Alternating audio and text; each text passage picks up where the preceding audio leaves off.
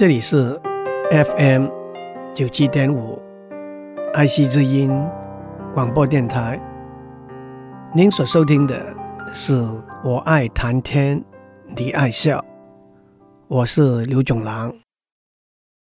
前几个礼拜，我用“不许乱砍树”作为例子，谈到法令规章的建立和制定。一个文明进步的社会，是一个公平的社会。法令规章的建立，就是要以一个共同的规范，达到人人平等的目的。所以，立法的最高的精神，就是公平。不公平的法令比比皆是，有些是有意的。有些是无心的，不过让我举一个最露骨，现在也已经成为一个最大笑话的例子，那就是在美国历史上一条叫做“爷爷条款 ”（Grandfather Clause） 的法令。十九世纪的时候，美国南方的几个州。对黑人还有相当的歧视，所以当他们立法决定选民的资格的时候，有一个条款是：即使你的教育程度不够，即使你没有固定的财产，但是如果你的爷爷有投票权，你就可以有投票权。这背后的玄机是。那个时候，黑人从非洲过来不久，不可能有一个人的爷爷是会有投票权的。但是许多白人就可以引用 Grandfather Clause 而得到投票权了。当然，Grandfather Clause 已经不是今天美国的一条法令，但是却变成了。美式英语里头一个常用的词，表示既往不咎的意思。譬如说，新的法令规定广告的面板不能大于二米乘二米，但是二零零四年以前建立的可以按照爷爷条款，不必拆除。但是。落实公平的精神也不是那么简单。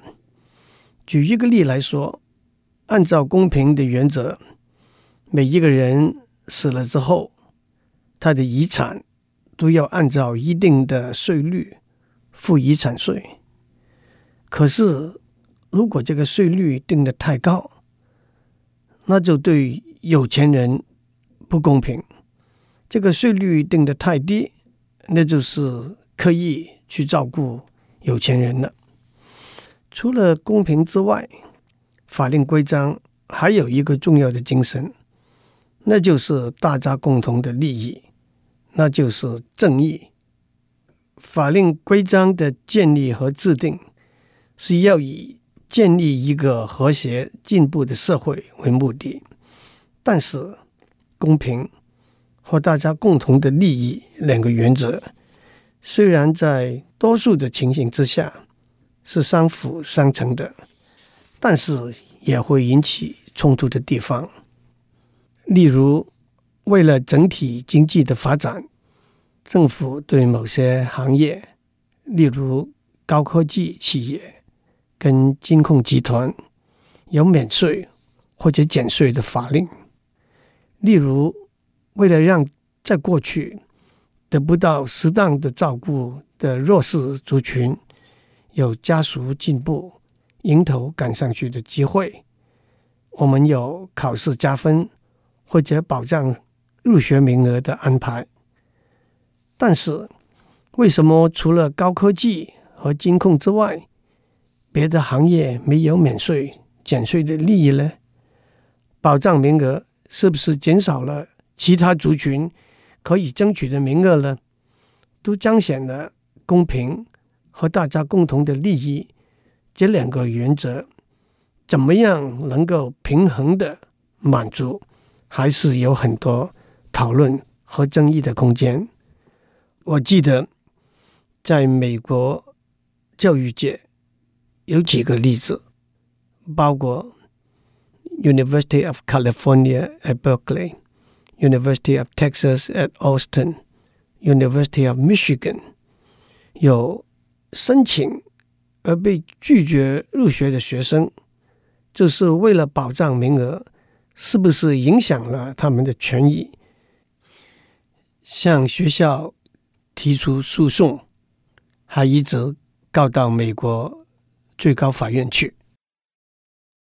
在立法这个层面，有了精神，有了原则，我们必须把立法的精神和原则行诸文字，那就是法律的条文了。法律条文是要把立法的精神和目的清晰严谨的表达出来，但是谈何容易？让我举两个例子。说明有时法律的条文是比原来的精神来得宽松的，有时法律的条文是比原来的精神来得严峻的。在健保费用的法令里头，属于第六类，没有固定雇主的投保人，每个月只要付六百零四块的保险费。这个法令的精神是。没有固定雇主的人，没有固定的收入。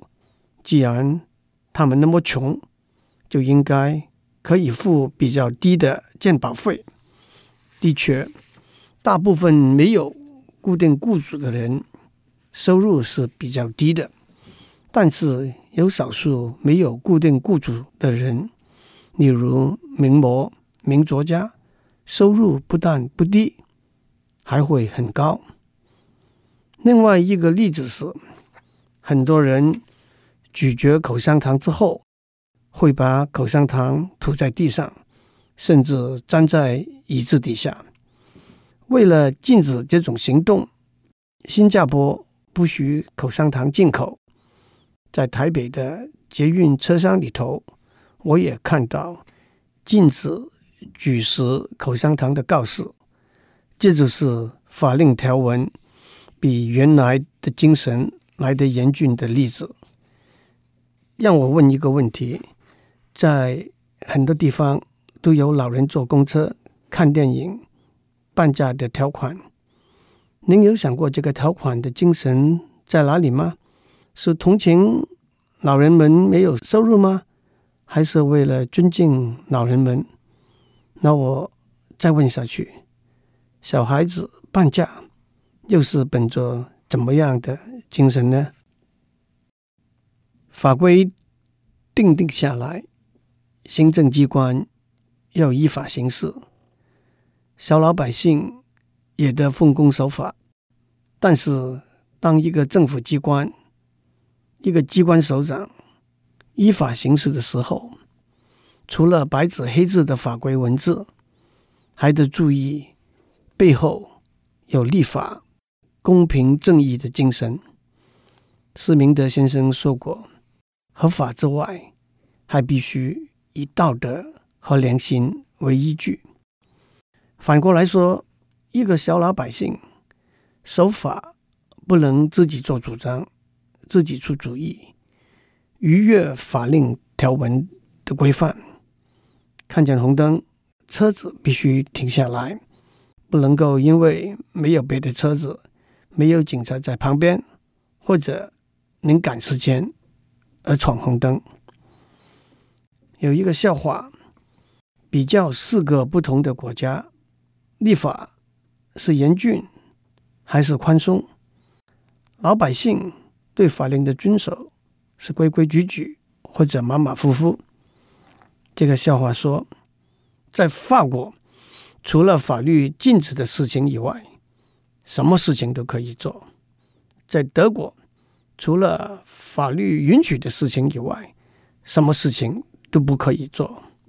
在俄国，什么事情都不可以做，包括法律允许的事情在内。在意大利，什么事情都可以做，特别包括法律禁止的事情在内。这个笑话有一个更传神的东南亚版，我就请听众们用香港、新加坡、台湾、大陆这四个地方回答这个填充题。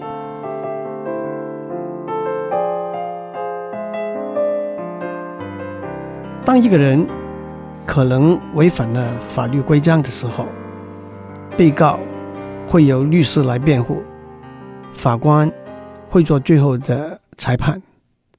我们会问：当一个人可能违反了法律规章的时候，他到底是违反了法条文字呢，还是违反了法条文字背后的精神呢？在这里。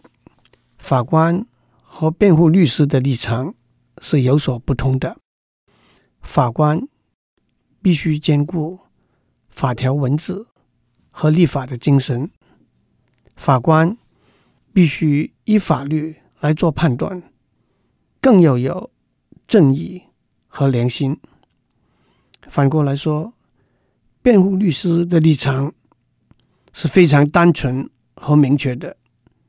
他是要替他的当事人辩护，他的职业训练和职业道德是他要尽他的全力为他的当事人脱罪，即使他明明知道他的当事人是有罪的，他也得按照法律的条文想办法为他脱罪。一个律师当然可以不接受一个当事人的委托。但是，当他接受了这个委托之后，就必须以获得无罪的宣判作为他唯一的责任和目标。曾经有人问：一个科学家和一个律师的分别在哪里？答案是：科学家先有证据，后有结论；律师先有结论，后找。证据。律师性格是大家常谈的话题。不过，就像我上面讲的，律师、医师、会计师，甚至工程师，都有他们的职业训练和规范。有一个一位医师在急诊室里头为他的仇人的儿子开刀的故事。当他站在手术台的旁边，手术台上面的是一个病人，他的职业训练和规范就是要尽全力把病人救回来。做律师也是相似的。让我讲一个笑话：有一个人去参加一个鸡尾酒会，在酒会上碰到一位医生。他就顺口问了这位医生一个健康上的小问题。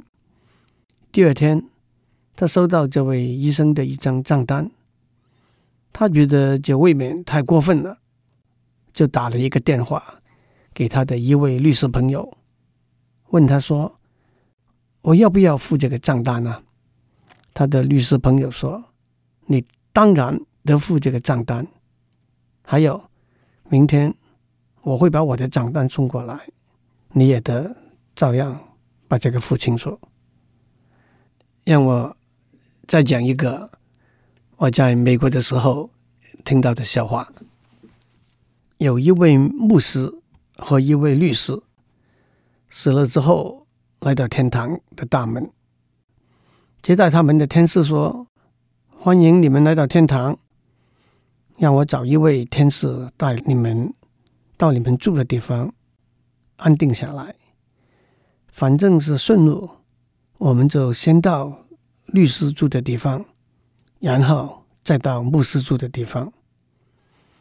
他们到了律师住的地方，哦，那是好漂亮的一栋大房子，草地、花园、游泳池、健身房，多少个房间，多少个大厅。那位律师非常满意，那位牧师在旁边看了，更是兴奋的不得了。他想，连律师都可以有这么漂亮的房子，我实在等不及看到我住的豪宅，看它有多漂亮。但是，当天使把他带到这个牧师住的地方的时候，他发现。那只不过是一个非常简单的小小的公寓。他失望之余，禁不住就问那个天使：“为什么我当了一辈子的牧师，让人家得救，我到了天堂，只能够住到这么一个小的房子？那位律师，他可以住这么大的一个、这么好的一个房子？”那位天使说。啊，你不知道，在天堂里头啊，牧师多的是，能够上天堂的律师恐怕就只有这么一两个。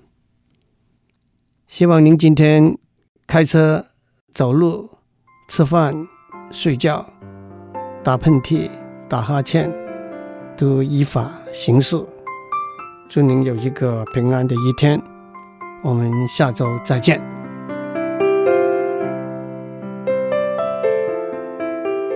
以上内容由台达电子文教基金会赞助播出。